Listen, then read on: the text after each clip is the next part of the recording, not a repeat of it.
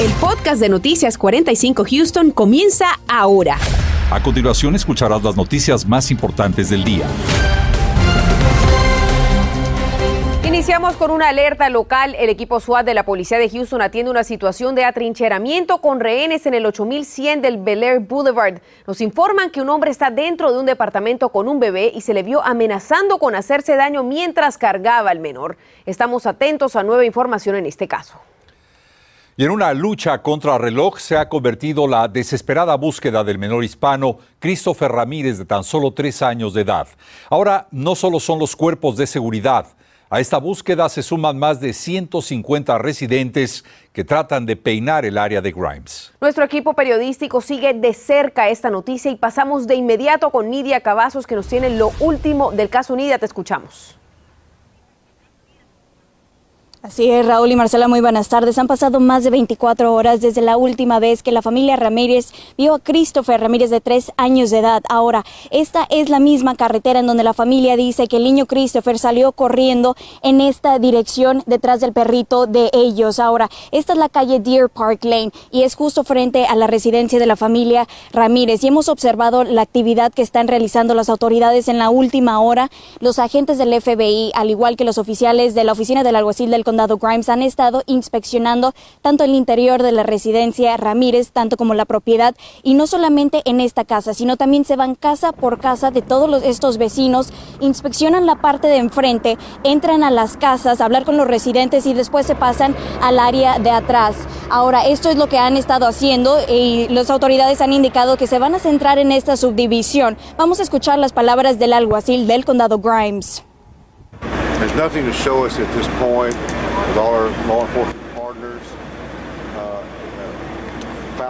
De acuerdo al alguacil del condado Grimes, no hay indicaciones hasta estos momentos que alguien se pudo haber llevado a Christopher Ramírez de esta zona. Ahora, hace unos minutos antes de entrar al aire, pudimos escuchar a un drone con el audio de la mamá, eh, Araceli, la mamá de Christopher Ramírez. El drone, el mensaje dice, Christopher, mi amor, te amo. Este es el audio que está recorriendo durante toda esta área y es aquí donde se van a estar enfocando. La familia nos ha dicho múltiples veces que se sienten destrozados al no saber sobre el paradero de Christopher Ramírez de tres años de edad. Vamos a pasar con mi compañera Marlene Guzmán. Gracias, Nidia. Así es, pasan las horas y no logran obtener vista o rastro alguno del paradero de este pequeño. Mientras tanto, la familia, aunque ya a estas alturas está pensando lo peor, mantienen viva la esperanza de todavía encontrarlo con vida. Cuando llegamos esta mañana, autoridades no nos han permitido acercarnos a la vivienda de la familia, pero pudimos comunicarnos con el padrastro, la mamá y el abuelo por teléfono más temprano y nos comentan que les están pidiendo que no salgan de la casa. Más tarde, acompañada del alguacil y otro oficial, la madre se acercó a hablar con los medios de comunicación. La señora Núñez relata entre lágrimas y visiblemente afectada cómo sucedió todo. Cuenta que alrededor de la una y media de la tarde llegó de hacer las compras mientras sacaba el mandado del auto. Christopher se puso a jugar con su perrito afuera de la casa. En un lapso de dos minutos puso unas bolsas en las escaleras de la vivienda, volteó y ya no vio al niño. Lo buscó en el patio trasero y nada. Entonces empezó a buscarlo enfrente. La vecina, una señora de la tercera edad, le dijo que había visto que el niño se fue detrás del perro. Núñez dice que gritó su nombre, corrió a buscarlo, pero nada, hasta que pasaron unos nueve minutos y decidió llamar a las autoridades. Ella descarta que esté perdido. Escuchemos.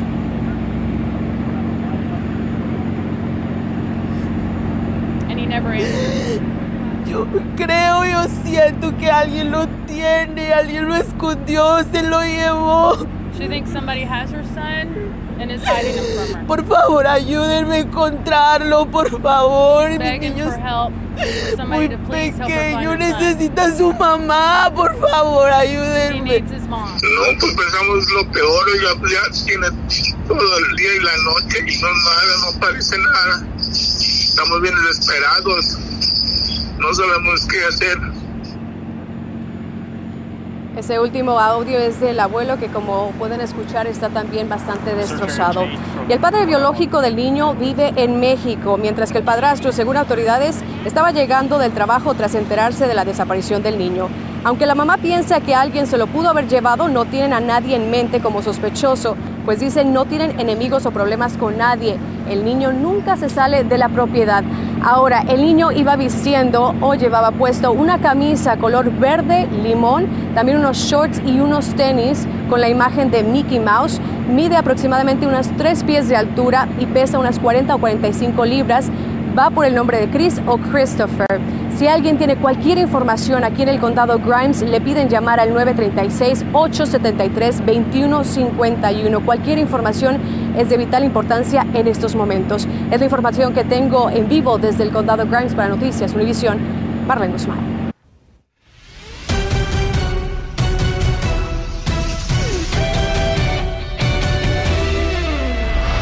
Bueno, es en medio de este ambiente de sol y de muy buenas temperaturas que el ánimo de los fanáticos de los Astros va en aumento. Y es que hoy tiene lugar el primer encuentro de la serie entre el equipo de casa y los Medias Blancas de Chicago en los terrenos del Parque Minute Maid. Ahí se encuentra ya con el informe completo nuestro compañero Lester Gretsch. Lester, te escuchamos.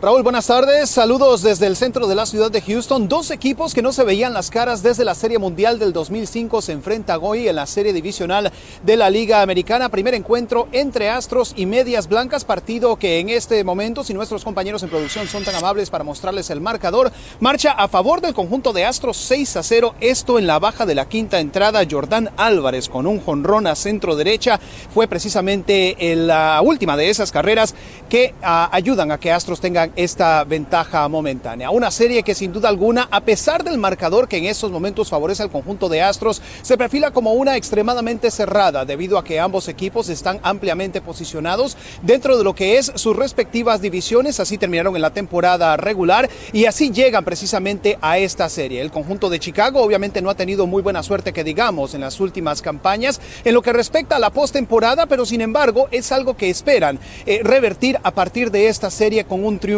ya sea el día de hoy o este próximo viernes o, ¿por qué no?, quizás en ambos días. Sin embargo, para Dusty Baker, para José Altuve, esta oportunidad representa algo importante que se atesora en cada momento. Escuchemos. Los escalofríos, el entusiasmo y el apoyo de la afición siempre son iguales en estas instancias y eso es lo que me entusiasma y es lo que me mantiene activo, el sentimiento inigualable de la victoria y la agonía de la derrota todos empezamos de cero, tienen un, gran equipo, nosotros también, creo que va a ser una serie muy interesante donde eh, va a estar muy, muy reñida. Bueno, nuevamente 6 a 0 es el marcador en estos momentos, esto en la baja de la quinta entrada. Esta noche a las 10 tendremos el sentir de la afición en torno a lo que representa esta nueva serie, la primera de playoff que se realiza con la afición presente en el estadio desde la temporada 2019. Raúl Marcela. Hoy la oficina del FBI en Houston da a conocer una campaña para concientizar a las personas que han sido víctimas de crimen de odio a que lo reporten. Le explicamos. En instantes en Noticias 45 le vamos a tener más detalles. Incidentes de violencia doméstica como ese que tenemos a mi espalda continúan repitiéndose aquí en la ciudad de Houston y en el condado Harris. Le hablaremos de los esfuerzos que hacen autoridades para enfrentar esto. Estás escuchando el podcast de Noticias 45 Houston.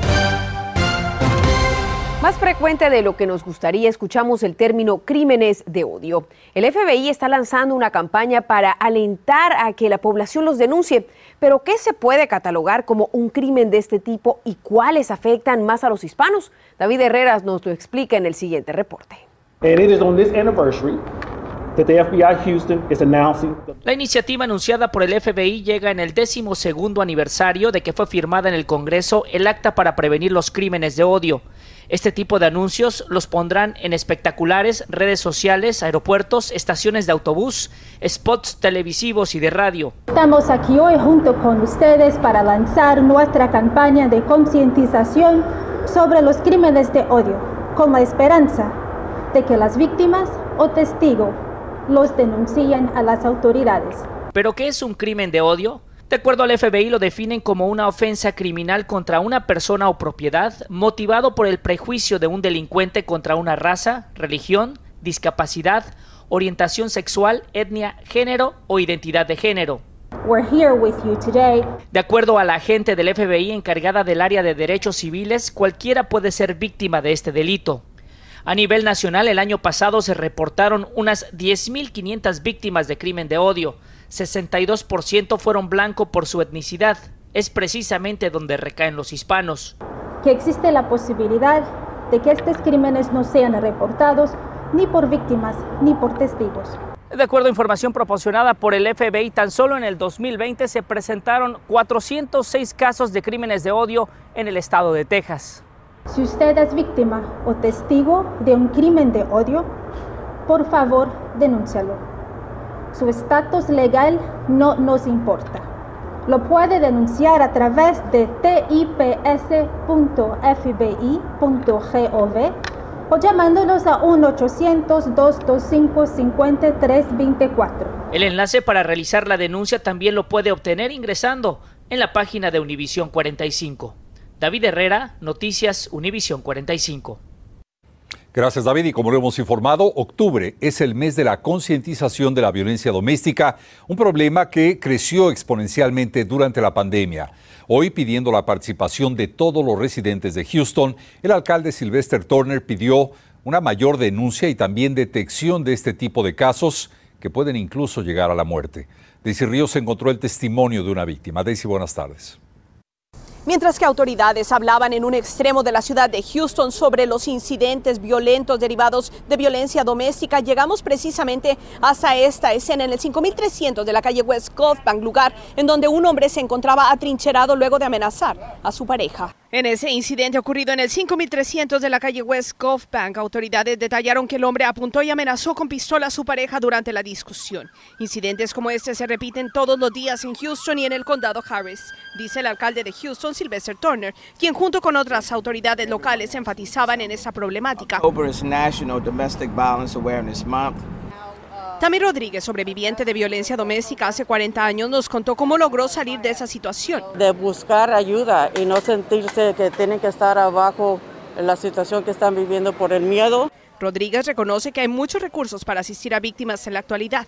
Darles la chance de poder salir adelante y darles el, el poder de tener ese, ese fuerza de salir de la situación que viven. Sonia Corrales lleva años dedicada a asistir víctimas de abuso y violencia en un recorrido por Houston Area Women's Center.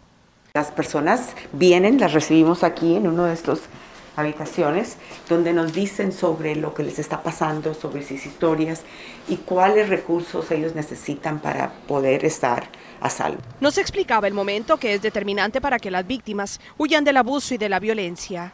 Nosotros como asesoras les ayudamos a esas personas a establecer ese plan donde hay seguridades, o sea que tenemos que eh, asegurarnos que esa persona esté segura. Algo sumamente importante es que las víctimas sepan que su estatus migratorio no debe de influir para evitar denunciar el abuso verbal, psicológico, físico o espiritual. Porque siempre dicen no tengo los documentos.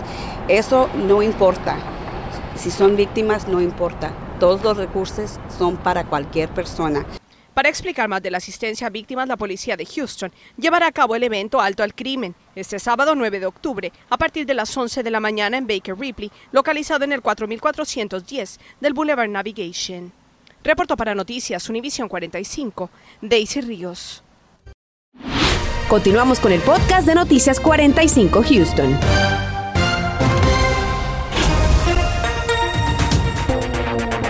Esta noche hablamos sobre el futuro del aborto en el estado de Texas luego de la suspensión de una estricta ley que prohibía esta práctica después del sexto mes de embarazo. Además, queda poco tiempo y pocos recursos para la entrega de estímulos a quien se vacuna por primera vez contra el COVID. El Departamento de Salud de Houston afirma que solo tienen el beneficio para 746 personas más. Detalles de esto y más en punto de las 10. Regresamos a la noticia del día y es que han pasado ya más de 24 horas desde la desaparición de un pequeño hispano de tres años de edad. Un absoluto vacío hasta el momento. Regresamos contigo, Marlene, con las novedades de este caso. Raúl, nos mantenemos aquí en el condado Grimes, justamente donde se concentran las labores de búsqueda. Y como puedes ver, aquí está el alguacil del condado Grimes, están las autoridades del FBI, quienes según nos comentan solamente están colaborando, dando todos los recursos para poder encontrar a este pequeño Christopher Ramírez de tres años. Pero aquí se concentran las labores de búsqueda. Están utilizando todo tipo de equipo, desde drones, cuatrimotos, han caminado, los hemos visto por horas, buscando diferentes equipos, han estado rastreando, todo está pero no tienen una sola pista de dónde puede estar este pequeño de tan solo tres años. Para la mamá, como sabemos, es bastante sospechoso y ella piensa que alguien pudo habérselo llevado. Sin embargo, el alguacil ha dicho que no tiene ninguna evidencia de que pudo haber sido secuestrado, ni tampoco de que alguien le haya hecho algo al pequeño. Sin embargo, ha pasado ya mucho tiempo, ha estado bastante caliente en esta zona, así es que todo podría haber pasado. Estamos a la espera de cualquier información. Aquí se va a mantener otro equipo también de Noticias 45 para mantenerlos al tanto de cualquier novedad que haya en cuanto a la búsqueda de este pequeño. Si usted tiene cualquier información, llame al 936-873-2151. Por ahora es lo que tengo. Regreso con ustedes. Marlene, muchísimas gracias y por supuesto todo el equipo, el equipo de Univisión 45 Houston, pendiente de la situación de este caso. Eh, Marlene, muy rápidamente te pregunto, ¿alguna novedad con respecto a cámaras de vigilancia en la zona? Sabemos, Raúl, que estuvieron buscando, hablando con los vecinos, los que tienen cámaras de seguridad, y que no hay evidencia alguna de que alguien pudo haber pasado en un automóvil, de que el niño haya estado pasando, caminando. No hay nada. Hasta el momento realmente no hay nada que tengan las autoridades para poder nosotros a poder informarles. Seguiremos muy atentos, Marlene. Gracias por este reporte. Llegamos al final. Gracias. Nos vemos esta noche. Esperamos que con mejores noticias respecto a este caso. Gracias por escuchar el podcast de Noticias 45 Houston. Puedes descubrir otros podcasts de Univision en la aplicación de Euforia o en univision.com diagonal podcast.